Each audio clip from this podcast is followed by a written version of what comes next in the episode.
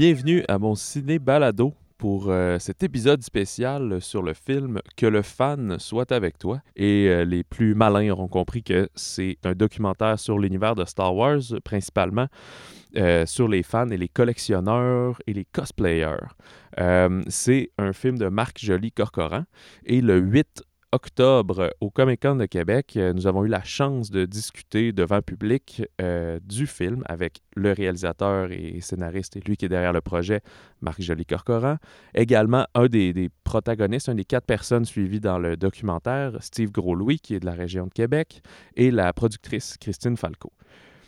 Euh, j'ai dit on, mais en fait, c'est Patrick qui a discuté avec eux. Euh, J'étais présent, en fait. Euh, j'ai même posé dans les questions du public, c'est moi qui ai posé une question qui me brûlait les lèvres.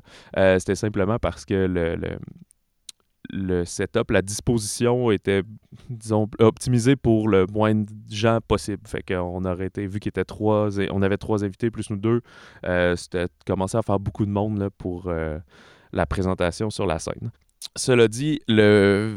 peut-être que vous dites, ben là, il faut connaître Star Wars absolument pour apprécier ce film-là. Pas du tout. Je dirais plus dès que vous avez une curiosité pour soit l'univers, mais surtout euh, pour les fans. Pour Il y en a qui vivent à Star Wars comme une religion un peu. Euh, ben là, c'est pas. Euh, sont quand même très sensés, les gens qu'il y a dans le documentaire, mais justement de voir qu'est-ce que ça représente pour eux, à quel point finalement c'est une famille qui vient les lier. Il y a beaucoup le côté collection et le côté cosplay avec euh, la Légion 501, qui est comme la, l'organisation euh, fédérée approuvée par, par Lucasfilm, par George Lucas lui-même, qui permet aux cosplayers de circuler, puis surtout, ils peuvent pas être payés pour ça, mais d'avancer de l'argent pour des bonnes causes et tout. Fait que c'est comme le, le, fan club euh, non officiel, officiel, un peu, si on veut. Fait que, et le, le, monde de la collection et l'achat, on va les suivre. Le documentaire a été fait sur une période de trois ans c'est super intéressant de voir le développement, mais aussi le développement des amitiés entre les protagonistes parce qu'ils ne se connaissaient pas tous. Puis à un moment donné, Marc, euh, à force de s'y faire présenter, a fini par axer euh, sur certains, mais il en, parle lui-même euh, dans l'entretien. Et donc oui, c'est un entretien devant public qu'on avait fait au Comic Con et il y a eu énormément de monde au Comic Con de Québec. Alors bravo à l'organisation. Je pense que c'est une année record. Je n'ai pas suivi le, la déclaration officielle du nombre de visiteurs, mais quand on parlait à un des organisateurs, un directeur de la programmation, euh, vers 13 heures, il pense qu'il s'enlignait déjà vers une année record, qu'en une journée, il allait probablement avoir le nombre de visiteurs qu'il avait habituellement en une fin de semaine. Alors, euh, bref, merci pour cette belle opportunité. Que le fan soit avec toi, c'est euh, un documentaire, comme j'ai dit, depuis le 7 octobre, il est présenté à Québec au cinéma Le Clap. Euh, il ouvre à Sherbrooke, euh, la maison du cinéma, si ma mémoire est bonne, le 14. Et il va quelques projections à Montréal, je pense c'est à la Cinémathèque euh, dans le mois d'octobre. Mais euh, les documentaires, souvent, des fois, les salles de cinéma n'ont pas nécessairement l'espace pour les projeter toute la semaine ou ont, peur du, risque qu'il n'y ait personne si le sujet semble niché. Alors, n'hésitez pas à, démontrer votre intérêt, là, que vous puis une petite gang, vous, vous seriez intéressés. S'ils accumulent comme ça plusieurs demandes, c'est là qu'ils vont être enclins à faire euh, des fois une ou deux projections seulement pour contenter et s'assurer que ça soit euh, ben, que ça soit rentable, que ça vaille la peine pour eux de jouer ce film-là plutôt qu'un autre. Fait que euh, voilà, si personne le demande, ben, ils vont présumer que personne le veut. Et euh, le film est comme très intéressant. On a parlé dans notre épisode du 7. Patrick est plus fan de, Star Wars et un peu de, collection, là, très modeste à sa façon, mais d'objets dérivés, des choses comme ça que moi. Mais ça veut pas dire que c'est pas intéressant. Là. Moi, j'étais le premier à, juste à connaître cet engouement-là, si on veut, à, à découvrir cet engouement-là. Ça m'a vraiment intrigué et le film nous donne envie d'en discuter davantage, si on avec des gens qui sont dans le milieu. Fait que si en plus vous avez accès à des projections où euh, l'équipe du film euh, serait présente ou un des protagonistes ou d'une quelconque manière, on vous encourage vraiment à y aller. Euh, c'est ça, c'est une discussion très intéressante à avoir sur, sur des passionnés d'un sujet finalement. Alors voilà, sans plus attendre, voici l'entrevue réalisée au Comic de Québec.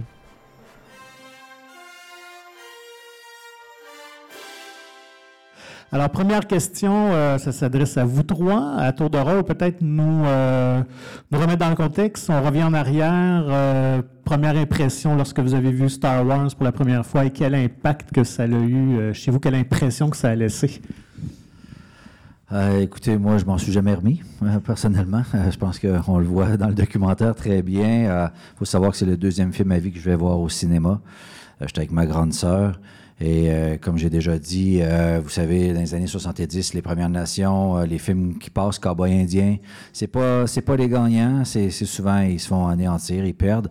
Et donc ma gang perdait et moi je vais prendre pour dans cette quête là pour un dénommé Luke Skywalker. Et waouh, il gagne à la fin. On s'identifie rapidement à ça. Et par la suite, ben, c'est avec la, la, sagesse de Yoda et sa philosophie qui ressemble beaucoup à notre spiritualité et notre grand cercle, dans le fond. Ah, OK. Euh, ben, ben, moi, en fait, euh, ben, je, suis, euh, je suis un fan, comme je dis souvent, depuis que j'ai trois ans, même si je me rappelle plus de mon premier visionnement. j'ai toujours tendance à me répéter, là, mais mes parents m'ont amené voir Star Wars parce qu'il n'y avait pas de gardienne. Alors, je les ai suivis. Mais ça m'a marqué depuis ce temps-là. Puis, c'est sûr que ça s'est calmé un peu durant l'adolescence. À un moment donné, bon, on a d'autres intérêts qui se présentent, mais c'est revenu curieusement, même le gaming, j'ai commencé à être gamer assez solide aussi. C'est des trucs, euh, des activités qui, que j'ai commencé tard dans ma vingtaine, bizarrement. J'ai vraiment commencé à gamer des jeux plus narratifs, évidemment, des trucs plus euh, cinématographiques, là, mais dans ma vingtaine tardivement. Puis Star Wars est revenu aussi en même temps. Euh, et puis voilà, puis je sais pas, je peux parler du documentaire rapidement aussi. C'est en fait l'idée est venue en 2013 et 2015 l'idée tranquillement s'est développée pour devenir évidemment euh, tranquillement cette idée de documentaire-là. Puis euh, ça a beaucoup déboulé quand j'ai vu le, reportage, je dis le reportage, mais l'émission Les Accros, euh, où est-ce qu'on voit Jeff et Kim dans cette émission-là. C'était Les Accros sur Canal Vie. Et puis j'avais déjà l'idée de faire un documentaire, mais je ne savais pas trop quel angle utiliser. Puis, mais je savais que je voulais faire un truc, c'est ma vérité, mais encore là, je me disais, OK, qu'est-ce que je vais raconter? je veux quand même faire quelque chose qui se tienne. Et puis finalement, ben, euh, avec Jeff et Kim, ça a commencé. Magus est arrivé et Steve. c'est dans l'ordre vraiment, là, même du documentaire. Puis ce qui est bien, c'est que dans le documentaire, on voit vraiment en fait la naissance de l'amitié aussi entre Magus et Steve. Euh, tranquillement, j'ai même filmé leur première vraie conversation. Je dis, ils se connaissaient là, mais la première conversation. Euh, ah oui, on avait l'impression que c'était des amis de, longue date. Oui, puis ça se passait devant la caméra. Eux autres, la caméra était là, mais les autres, c'était vraiment. Il y avait une grande discussion euh, philosophique sur l'art de collectionner. C'était vraiment intéressant. Et puis toi, Christine, est-ce que tu avais un intérêt ou es-tu une passionnée de Star Wars à la base ou pas du tout? Ben, je suis une fan de Star Wars, mais pas fan fini comme Marc et Steve et les autres qui sont dans le film. Euh, j'étais très jeune, moi aussi, j'étais enfant là, quand, ça, quand ça a commencé. Euh, je m'identifiais beaucoup à Princesse Léa. Je la trouvais hot. Elle pouvait utiliser des armes puis combattre un peu comme, comme les hommes dans, dans le film. Puis évidemment, j'avais un gros kick sur Han Solo. Là. Il était tellement beau. fait que c'était ça, mon, plus mon lien à, Star Wars. Et puis, euh, Steve, quand tu reçois cette proposition de Marc de participer au documentaire, est-ce que tu as une certaine appréhension au début ou au contraire, tu te, tu te prêtes au jeu facilement, tu décides d'embarquer? je me suis prêté au jeu facilement, je pense. J'ai, euh, bien évidemment, tu sais, il y avait déjà Malgus et Jeff qui étaient là avec Kim, que je connaissais, fait que aussi qui avait eu des bons mots pour Marc. Mais c'est surtout que ce qui est dangereux, tu sais, quand on embarque dans une aventure comme ça, c'est on ne sait pas qu'est-ce qui va aller le rendu de, ça.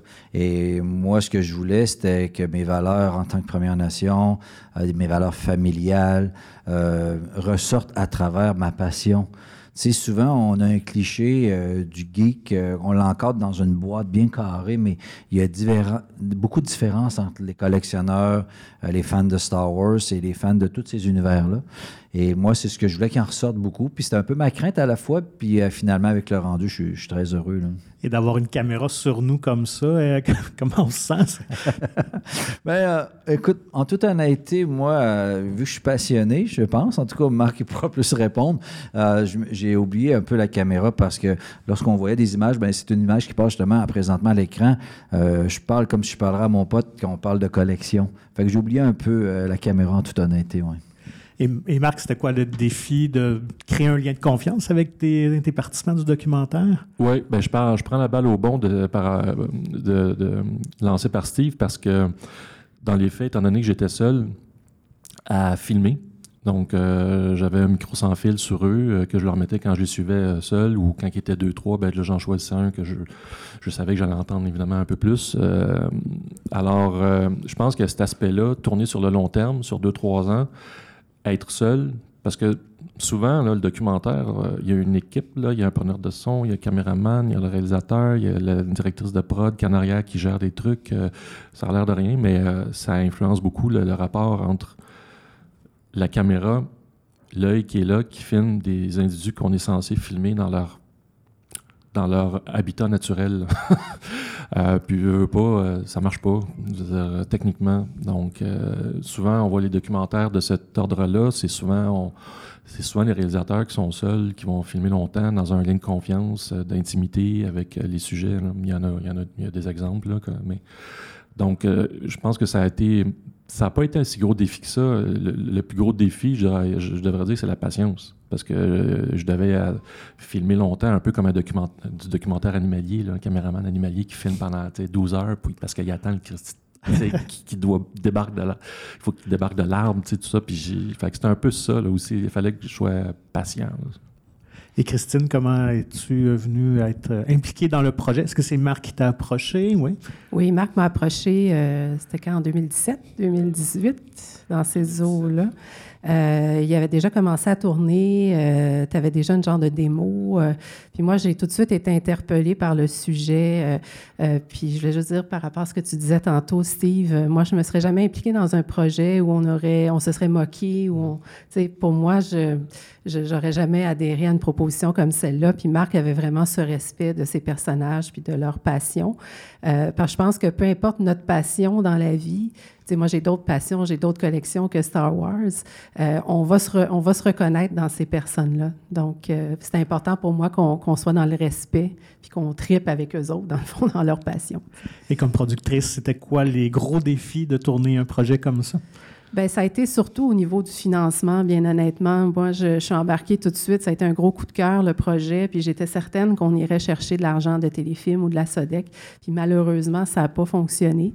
Et heureusement que notre distributeur, Film Option International, a des installations de post-production qui nous ont permis de, terminer le film euh, dans des très bonnes conditions. Donc. Euh, et pour toi, Marc, c'était quoi les, gros défis? Euh, je pense qu'hier, en une conversation, tu mentionnais de d'avoir un peu accès à la 501e Légion, d'entrer un peu dans leur monde, là, qui est un peu hermétique quand un défi technique ou défi... Euh, parce que, bon, les deux, logistique. Tout à l'heure, ouais, j'abordais le défi de, la question de l'intimité, euh, du rapport de confiance. Ça, ça a été moins un défi, cela, parce que je savais que le défi principal pour moi, c'était la patience, je devais être patient. Donc, mais ensuite, euh, les défis plus logistiques, je dirais que oui,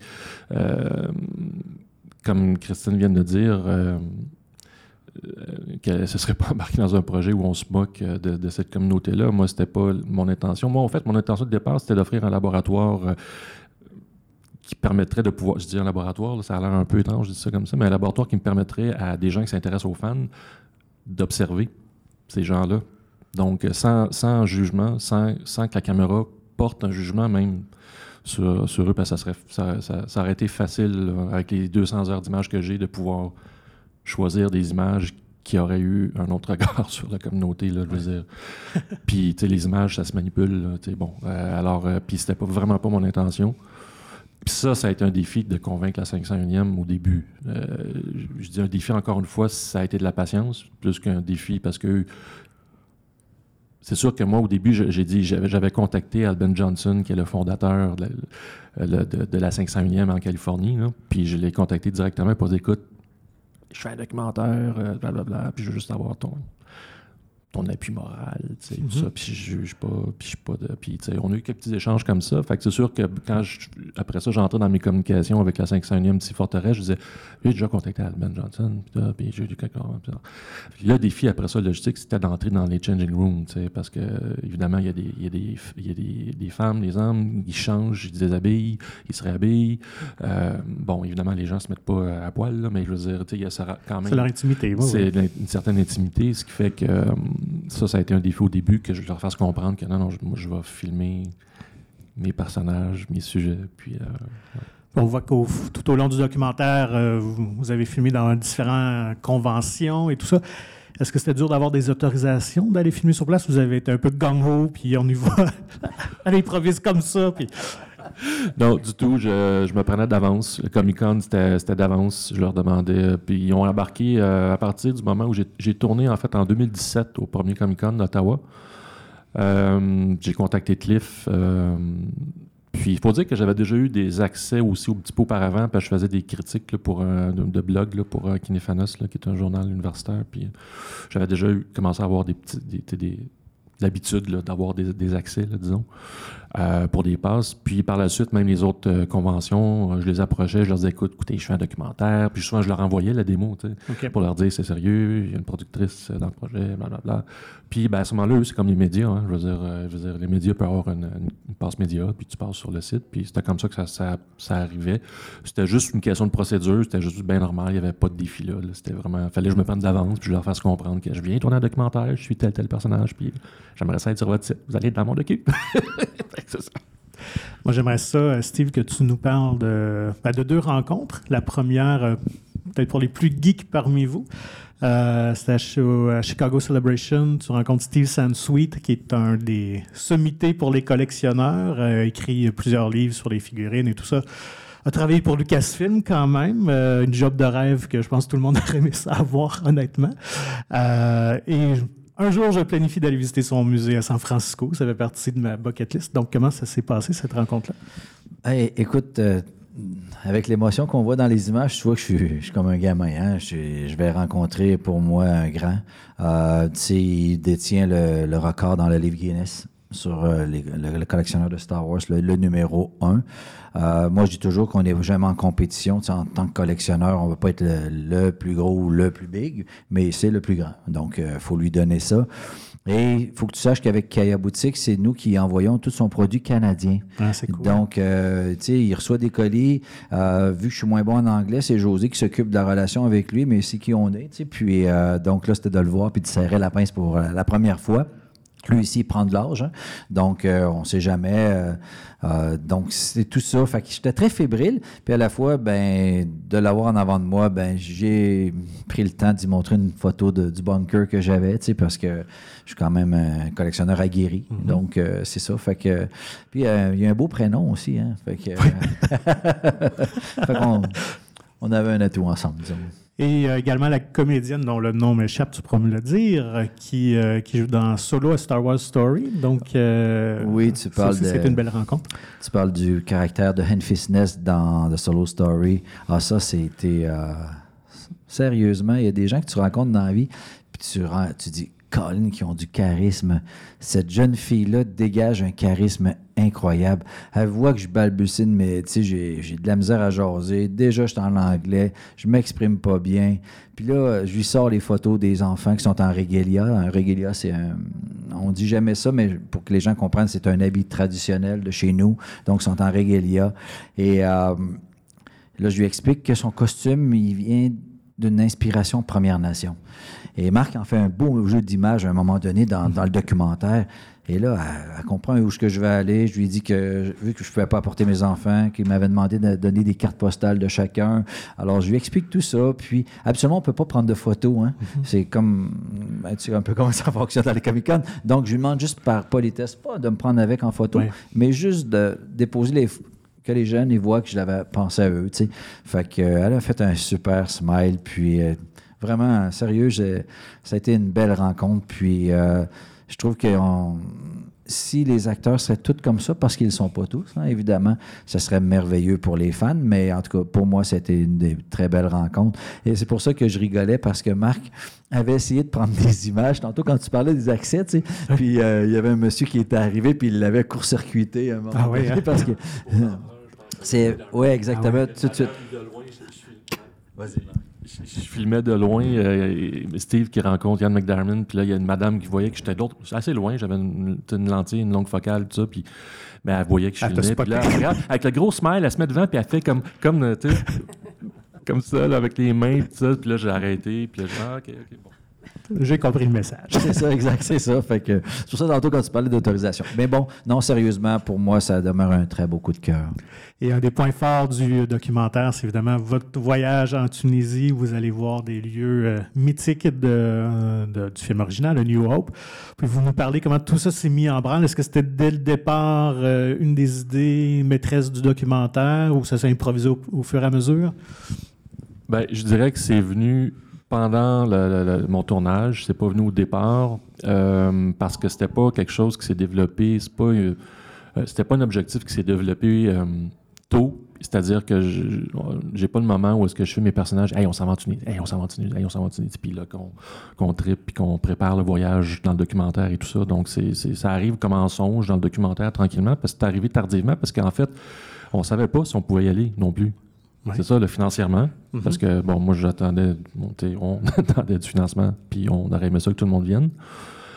Fait que là, année, je me suis dit, c'est moi là, vraiment qui ai pris sur moi. Je me dis, OK, là, à ce point-ci, après Celebration, je sentais que Celebration, c'était pas.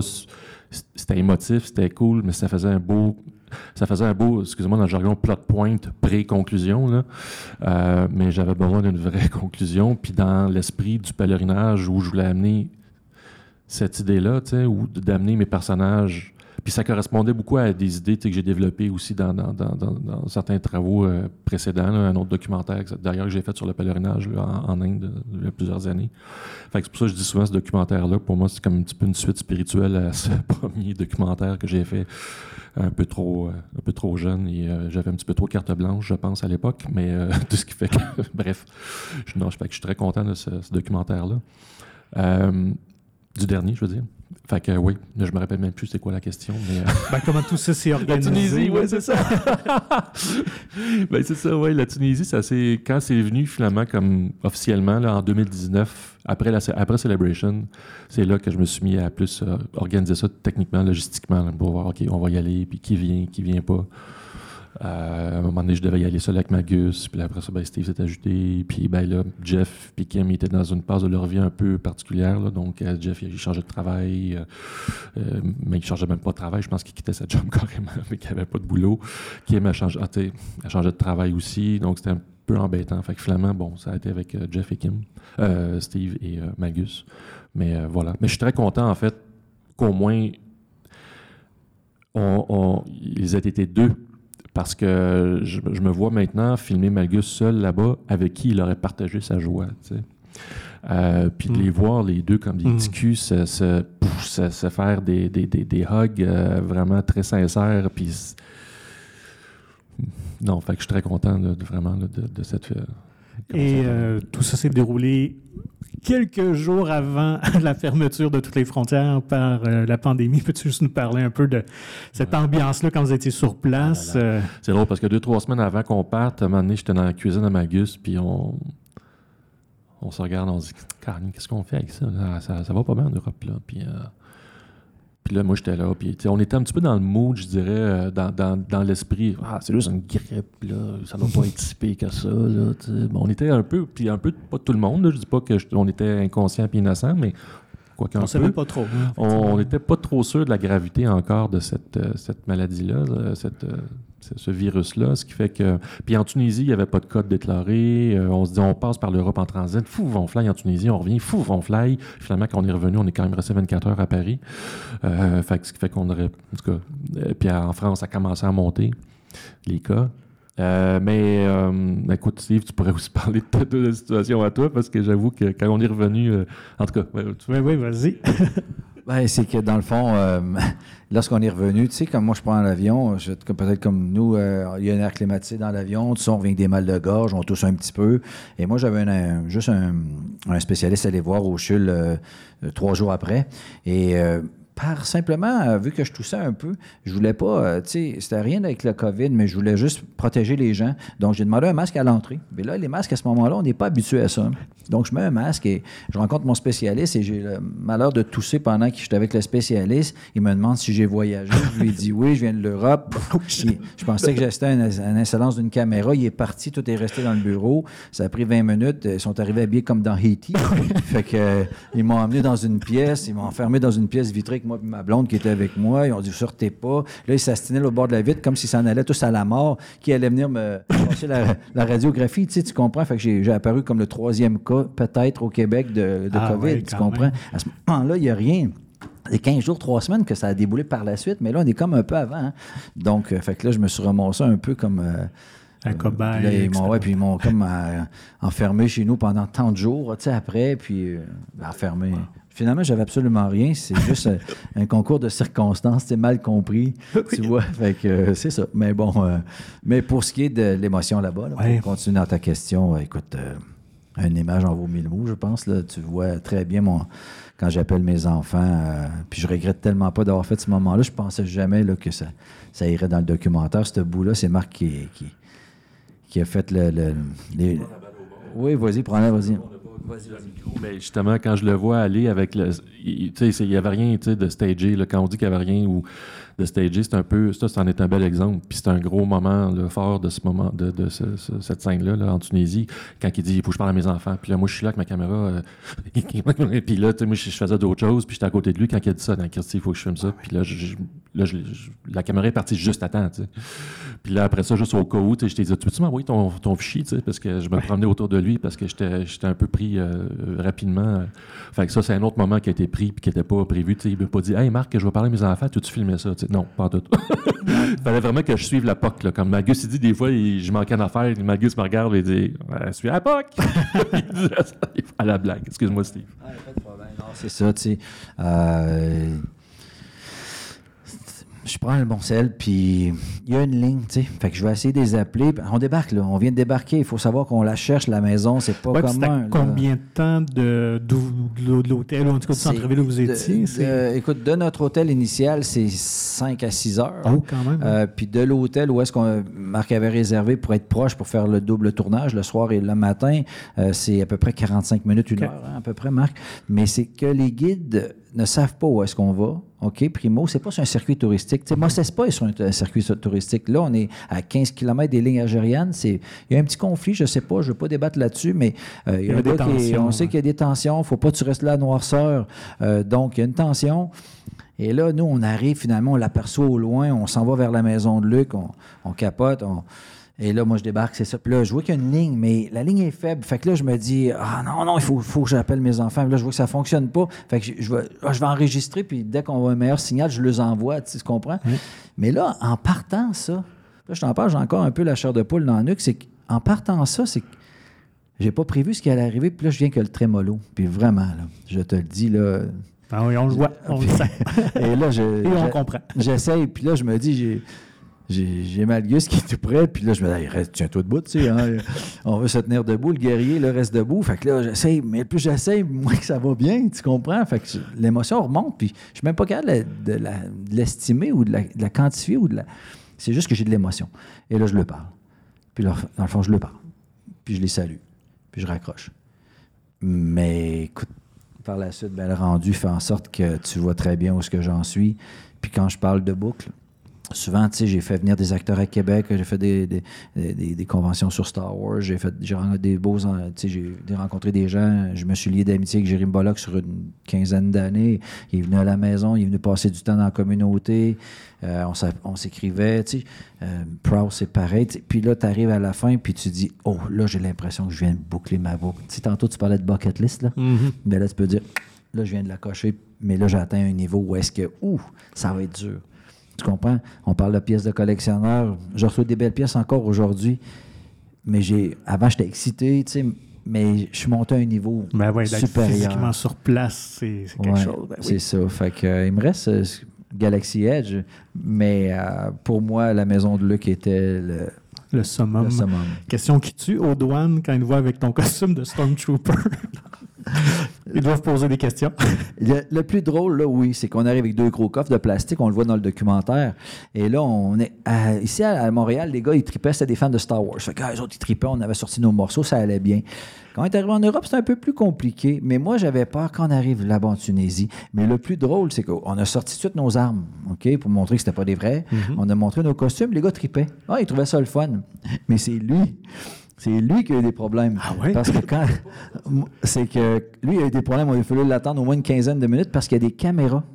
Et là, il, il passait pour un journaliste qui venait, il venait-tu enquêter sur le pays? Qu'est-ce qu'il venait faire avec sa caméra? Et là, il y a eu plusieurs questions. Fait que là, moi puis Malgus, là, tu connais le moqueur à Malgus, on se tapait sa gueule, on était là, puis on, on riait de lui, on le voyait s'expliquer, tu sais, puis c'est lui qui a eu plus de problèmes que costumes. La, séquence d'Airplane où quand les terroristes rentrent sans problème, puis la vieille madame, c'est pas pas Le principe, tu comprends? Fait que c'est ça. Excellent. Autre chose à dire sur ce périple-là en Tunisie?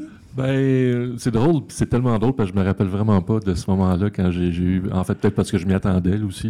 C'est comme enlever ça de ma mémoire, les troubles que j'ai eu aux douanes en Tunisie, mais c'était juste pour. fallait que je leur fasse comprendre que non, non, j'ai pas. euh, puis en même temps, on n'avait pas de visa professionnel. Sais, quand tu vas tourner comme ça, guérilla style, tu, y vas en touriste, puis je veux dire. euh, ah non, je, je, je, me rappelle plus de l'excuse que je leur ai donnée, mais c'est pas. euh, je suis pas un journaliste pendant tout. Je suis un prof à l'université, puis je- suis comme bon, j'essayais de. Puis c'est vrai, tu sais. Alors, je, je mentais pas.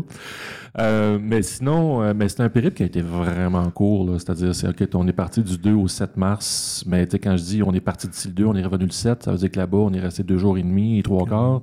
Wow. Euh, donc, beaucoup de transport là- là-bas, là, forcément. Puis Steve, qui lui, euh, avec la tête dure qu'il a, euh, poussait un peu, je dis ça amicalement à Steve, tu me connais, euh, il, poussait pour voir d'autres lieux très rapidement. Fait que je pense qu'il y a plein de lieux qu'on a, qu'on a passé que j'ai pas filmé là, parce que je- mon- moi, l'important, c'était vraiment la maison de luxe. Mhm. C'était le lieu original du premier tournage. Euh, le premier clap dans le désert, là, c'était dans le désert, c'était c'était à Tozer, là, donc à côté de la maison de Luc, où est-ce qu'on voit justement euh, Steve et Malgus. Donc pour moi, c'était comme l'instant originel qui était important de, de capturer, plus cette émotion-là qu'il vivait. Mais deux jours et demi, trois quarts, j'avoue que je l'ai trouvé rough. Là. Je- je- J'ai dit à ma blonde, là, j'ai dit, OK, on va y retourner un moment donné, puis je veux juste profiter du moment, parce que Ouais. moi, je- honnêtement, j'en ai pas, euh, j'ai pas vu passer là, le, le moment. Là, ça a été très rapide. J'ai quelque chose à rajouter. J'espère que Marc va nous mettre quelques scènes coupées éventuellement dans le produit Blu-ray ou quelque chose parce que vous savez, la maison de Luc, est- c'est en deux morceaux. C'est dans un hôtel, l'intérieur. Et l'extérieur, c'est la musique qu'on voit si bien. Mais lorsqu'on arrive, puis là, on est, on est énervé, on court, on rentre dans, pour aller voir l'intérieur de la maison de Luc, qui est, euh, dans la ville juste avant. Là, et au lieu de tourner à droite, on tourne à gauche. Et là, on arrive dans une place où, on est, on est tellement, mais tellement excité. Malgus, il dit, hey, waouh, waouh, waouh. Puis là, il- je m'en souviens, il se couche sur le plancher, puis il fait le bacon tellement il est content. Mais là, il y a un dixième, deux dixièmes, trois dixièmes. Là, on, on prend connaissance des lieux, on n'est pas à bonne place pour tout. tu comprends? Mais on est tout fou comme de la vente, mais on n'est pas à bonne place. Mais Marc, il filme. Puis tu sais, fait que là, à un moment donné, tu dis, tabarnak! Là, on reprend l'autre bord, tu sais, mais ça, c'est un moment qui valait mille mots encore, là. Effectivement, je l'ai filmé, puis je peux te confirmer que l'ai le moment. Là, je, je l'ai mis de côté quand on s'en est reparlé là, une couple de semaines, une couple de mois. Puis je peux confirmer que si jamais on a un Blu-ray, euh, que le distributeur accepte de sortir euh, une coupe de copies physiques, parce que les fans, il y en a qui me l'ont demandé, qui, qui veulent une copie physique. Ouais. Je, je peux déjà confirmer que j'ai 45 minutes de côté d'images, de scènes coupées qui ont été montées puis de scènes coupées. Ça, ça fait pas partie des scènes coupées, par contre, officielles de première version, mais j'ai mis une dizaine de minutes d'images euh, comme ça, un peu loufoque. Là. Malgus, des fois, il fait le pitre, puis, euh, euh, puis ça, c'est assez drôle. là. Donc, oui, il y a du stock de côté. Et le bunker, euh, euh, on voit que vous rentrez un petit peu, mais est-ce qu'on peut vraiment descendre un peu ou il y a vraiment comme une porte qui. Quand on dit bunker, c'est la maison de Luc. Ouais, voilà, l'extérieur. Ah oui, j'ai filmé à l'intérieur. En fait, il y a dans les images que j'ai mises de côté pour un, un futur euh, éventuel Blu-ray, je les ai mises de côté, ces images-là. On voit à l'intérieur qu'est-ce que c'est. On voit même Magus qui explique qu'est-ce qu'il y a à l'intérieur. Dans le documentaire, je ne voulais pas voir ça. Je voulais vraiment rester un peu, euh, je dirais un peu, je donne des fois l'exemple un peu de Rencontre troisième type de Spielberg qui dans ses premières versions, il ne voulait pas voir l'intérieur du vaisseau. Puis des versions ultérieures, des producteurs Mhm. ont poussé pour dire on veut voir l'intérieur du vaisseau, les gens sont curieux. Ah, OK, bon, ils ont, fait un reshoot, ils ont tourné l'intérieur du vaisseau. Ah, c'est beau, c'est magique, la musique de Pinocchio et tout ça. Finalement, le directeur Scott, qu'est-ce qui est arrivé? Il a coupé cette scène-là parce qu'on Ouais. s'en fout de l'intérieur du vaisseau. C'est pas ça qui était le but du film. Alors, c'est un peu ça. Moi, je voulais pas montrer, péter la magie de ce moment-là d'émotion que les gars vivaient, puis de montrer l'intérieur de la maison qui est un petit peu bric-à-brac avec des pancartes euh, décoratives. Puis, euh, non, c'est ça. Ouais, un petit. euh, Oui, je suis d'accord avec ça, parce que ça brise la magie. Euh, on a quelques minutes pour des questions. S'il y en a qui veulent venir au micro euh, poser une question ou deux, euh, on vous invite. Euh, ben, je vais vous encourager. Euh, je me demandais, au niveau du montage, Marc, tu as dû ramasser une centaine d'heures sûrement de, de matériel. Est-ce que tout au long du, trois ans de tournage, tu commençais à monter l'affaire ou tu as attendu à la fin pour avoir une trame narrative un peu? Oui, j'ai attendu, en fait. Évidemment, je, faisais ce qu'on appelle le dérochage au fur et à mesure. à chaque fois, puis tu sais, des, backups et tout ça. Mais euh, j'ai vraiment commencé à monter officiellement des premières scènes en 2019. Mais euh, juste pour faire des tests, pour essayer des certaines scènes, je savais que peu importe la structure narrative, il y avait des certains moments qui étaient intéressants. Puis je, les essayais, je les montais. Mais j'ai vraiment profité, je dirais, en fait, de la pandémie, là, je vais être honnête, là, pour dire euh, que j'avais les roches de la Tunisie. En fait, j'avais une version en 2019 que j'ai montée, ouais, officiellement. Parce qu'en 2019, il faut dire que mon dernier tournage en 2019, c'est Celebration. Fait qu'à partir du moment où j'ai tourné Celebration, puis même euh, certaines scènes avec euh, Star Wars en direct, j'ai pas tourné après ça jusqu'à la Tunisie.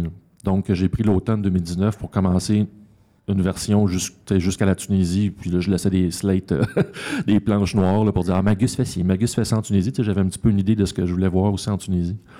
Puis euh, j'ai euh, peaufiné tout ça durant la pandémie, 2020-2021, avec plusieurs versions. Christine en a vu plusieurs. puis des monteurs aussi. hein. J'ai envoyé mon, des versions de de mon montage à plusieurs monteurs, des amis monteurs dans l'industrie qui, qui ont un œil, qui ont un regard, là, qui, qui étaient. euh, puis ça a vraiment fait euh, une différence, là, en fait, je dirais, là, euh, tous ces commentaires-là, parce qu'en fait, on est, je suis tellement de l'intérieur à un moment donné que, je, à un moment donné, on est, on voit plus clair. là. Donc, alors, ouais, c'est ça. Alors, j'ai fait plusieurs versions. Excellent. Ben, sur ça, je laisserai peut-être le mot de la fin à Christine, à la productrice, que Ben, en fait, euh, je, voulais juste remercier les gens euh, qui ont participé à notre campagne de sociofinancement, qui nous ont permis, euh, avec le distributeur, de pouvoir finir le film. Donc, le film est en salle à Québec depuis hier. Il va être à Sherbrooke aussi à partir de la semaine prochaine, le 14, et quelques dates à Montréal aussi, le 20, les 20 et 22 octobre. Donc, si vous avez vu le film, ben, parlez-en à vos amis, soyez nos ambassadeurs, demandez-leur de nous encourager en salle. C'est toujours important de voir les films au cinéma. Ben, sur ça, merci euh, à vous. Merci d'avoir été avec nous euh, ce midi. Merci à Marc Joly-Corcoran, Christine Falco et Steve Gros-Louis du documentaire Que le fan soit avec vous et que la force soit avec vous pour le reste du Comic-Con. Merci.